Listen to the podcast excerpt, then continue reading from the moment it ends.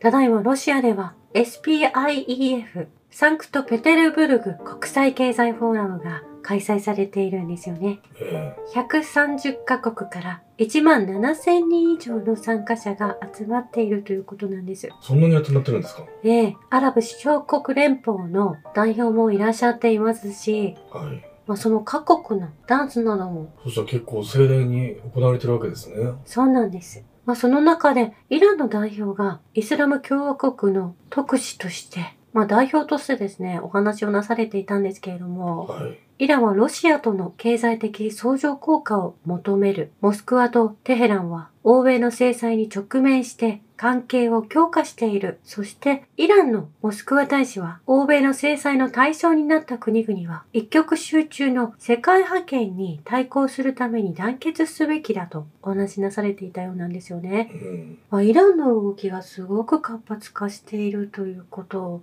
えまあ、この国際経済フォーラムでも見て取れるんですけれどえも、はい。イランの SEPAM、セパムというんですよね。まあ、これが貿易取引でスウィフトに代わる存在になってきているということも今回発表なされているんですよね。はい。このイランのメッセージングシステム、セパムがドルベースの国際システムである SWIFT に取って変わるだろうということ、これあんまりニュースで出てきてないなと思うんですけれども、うんこういった国際経済フォーラムですとか、はまあ今イランは外交に南米を訪問しているようなんですけれどもい。、うんこういった枠組みがあって、その国々と、この数人に代わる貿易取引、その移行を友好国とともにつなげていくという作業を行っているようなんですよね。ええまあ、スイフトというのは岸田首相も欧米諸国と一緒になって、ロシアを制裁という形で締め出したう国ん、際銀行通信協会ですよね。ええここに代わるものとして、新たに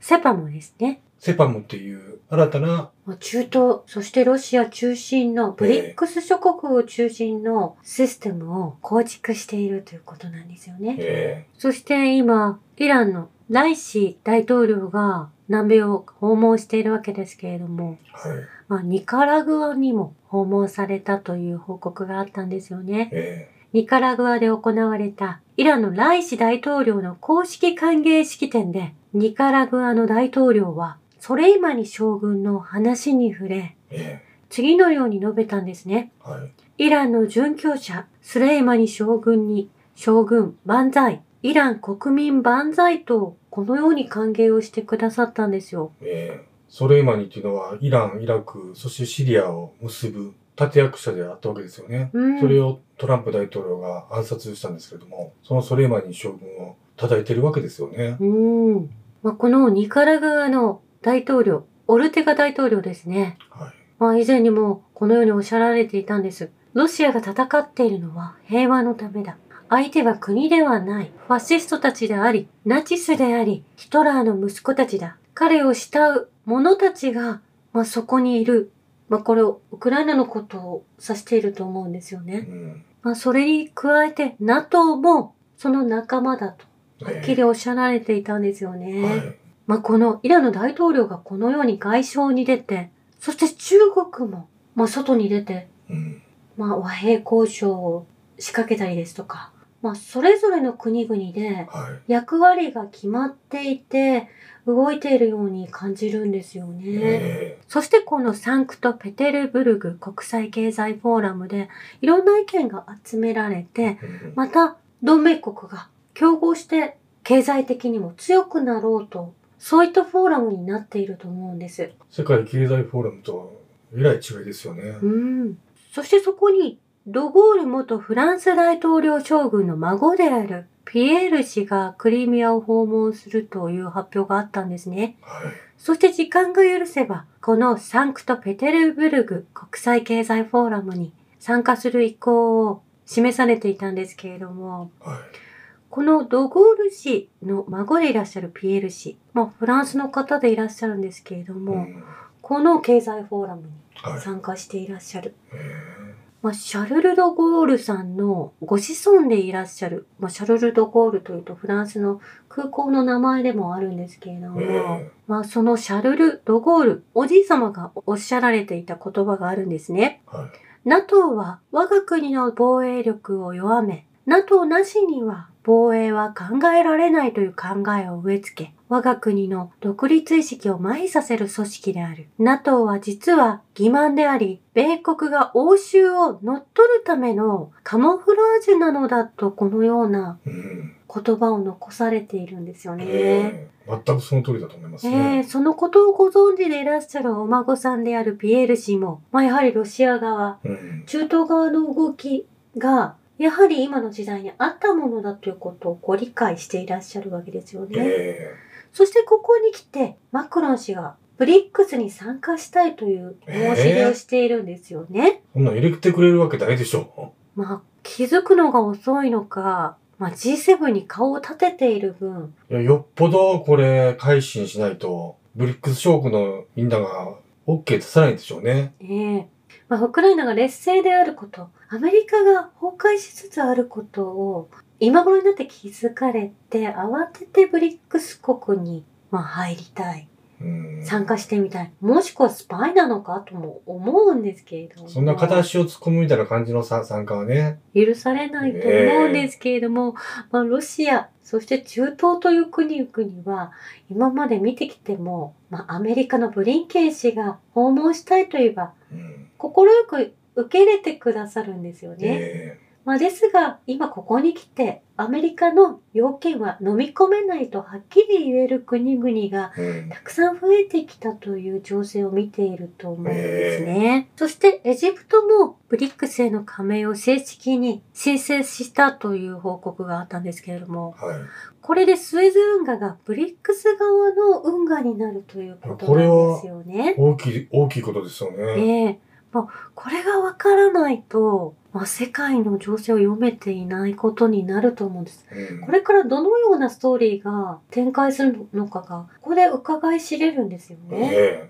まあ、いよいよウクライナは、もう兵士も少なくなってきて、武器もなくなり、えうん。ギリギリのところに来ていると思うんですね。はい。まあ、そのために、死んだ方が死んでいなかったかのようなうん CG を使った動画を作ったりとか、え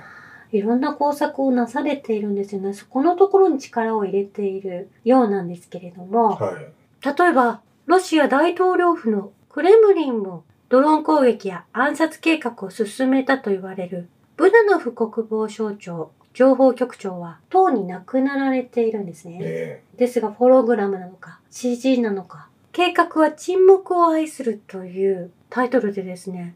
動画をウクライナ国防省が上げているんですよえね。うん。まあこれは、作られた映像であってね。うん。まあもう CG でいくらでも、死んでる人間も生きてるように作れますからね。うん。だからこの映像をこのタイミングで出してきたっていうのは、まあもうウクライナは終わったっていうことだと思うんですよ。ええで、それを示すために、ラプトリーというメディアが、うん。その CG の技術を使った、それをはるかに超えるね、うん。まあ、傑作ですよね。ええその動画を、まあ、この冒頭の方に流させてもらったんですけど、うん。そして、先日、ウクライナのテロリストが起こしたカホフカダムの決壊が起きて、まあ、一週間が過ぎてしまったわけなんですけれども、は集まってきた状況から誰が何のために暴挙を行ったか見えてくるんですよね。い。うん上流のダムから水を放流し、水位を最大に上げてカホフカダムの破壊した後、ウクライナは上流のドニプロダムの水門を閉めて水を止めているんです。これ以前から、この紛争の前からクリミアに、紛争の前からクリミアに水を通さない。うんまあ、同じことを今も行ったわけですよね。ねえそしてこの水が干上がったところ、まあ、ロシア軍がいる川岸に渡りやすくなったウクライナ軍がいて、反転抗戦をうん試みようとしていたという二つの目的があったわけですね。ええこれを見ると誰が犯人かがすぐにわかるはずなんです。ろくなことしやがれんな、ほんまに。まだ現地では緊急事態省の救助隊が救助を続けているんですけれども、まあ、この被害により、まあ、水で使ってしまったエリアは5万立方メートル以上の水が汲み上げられたとザハロワ報道官が伝えているんです。はい。そしてザハロワ報道官は、キエフ政権はカホフスカダムの事故について透明性のある調査を行うことを拒否し、ICC 国際刑事裁判所に訴えた。ICC は長い間反ロシアのアジェンダの道具となっているからだ。いずれにせよロシアはこの裁判所のいかなる決定もロシアにとっては法的に無効であり、それに動じることはないとおっしゃられているんですよね。うんですが、EU 欧州議会はカホフスカ水力発電所の爆撃をロシアの戦争犯罪と認定したようなんです。え欧州はウクライナへの強力な支援の継続、そして新たなロシア制裁、凍結されたロシア資産をウクライナ復興に向けることを求めているということなんですよね。えはい。まあ、ここ満場一致で、欧州議会がこのような、ロシアがこのダムを破壊した戦争犯罪だと認めてしまった、誤った判断をしてしまっているんですよね。誰がこれを動かしているのか、このようなミスリードをしているのか、それは EU を潰そうとしている人たちがうん。はい。 EU の外にいるということなんですよね。うん。そして事実上このダムの破壊によってザポリージャ原発が危機にさらされているとも言われたりしていますけれども、国際原発機関 IAEA のグロッシさんはですね、この原発を訪問しているんですけれども、一切の内情を発表なされていないんですよね。ええいや、このおっさんが本当のことを言わないんで、このウクライナ紛争のきっかけになりましたからね。うこのんおっ。さんがとっとと、ウクライナがロロシア領にどんどんどんどんドローンを放り込んで攻撃しているということをね、ねえなんと報告したらこんなことにならなかったんですよね。そうなんです。では、一体何をしに、ゼレンスキー氏には会われているんですよね。まあ、これを見るとお金をもらいに来てるだけなんじゃないかと思えてくるわけですよね。はい。いろんな国からの支援を自分たちの機関のお給料のためにいただきにお金を徴収に来ているだけのように思うんですよ。うんですが、このザポリージャ原発の中には、ロスエネルゴアトムという、まあ、ロシアの会社が入っているわけなんですよね。はい。このザポリージャ原発を守っているわけです。えまあそこの顧問のレナト・カチャルワ氏は、ダム崩壊はザポリージャ原発の直接的な脅威とは今回はならなかったと。まあ冷却する方法をちゃんと見つけてあるとええ説明してくださっていたんですよえね。うんそして、まあ、井戸水を循環してですね、補充する可能性もあると教えてくださっていたんですけれども、はいそしてロシアの非常事態省は、潜水業務の職員が水力広角構造物のゲートを封鎖して、発電所の冷却地の技術水、井戸のヘッドを清掃することにより、原発への確実な水供給を確保したと、このように非常事態省が発表したんですよね。うん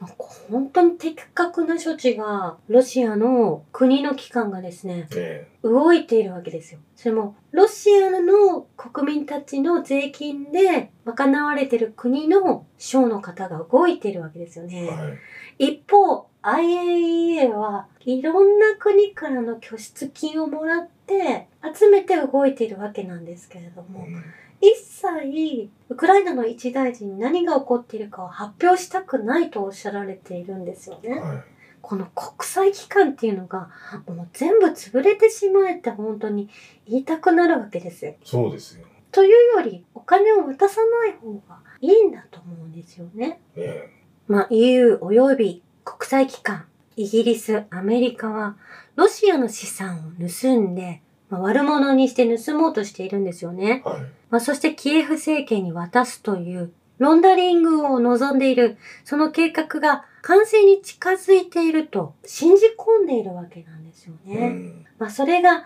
ラプトリーの動画がこううまく表現さしてくださっていてええわかりやすいなと思ったんですけれども、まあ、やきもきしている EU や西側諸国が正直あるわけなんですよね。は予定していたシナリオ通りには動いていない、い。うんまあ、EU が一番泥をかぶってしまうことになるのかもしれないんですけれども EU 当局は国際法を迂回してウクライナを再建するための現金を盗む方法を今なお見つけ出そうとしていると言われているんですけれども、金盗むことしか考えてへんやん。ね日本もしかりだと思うんですね。え。この異様な支援のウクライナの肩入れしているのも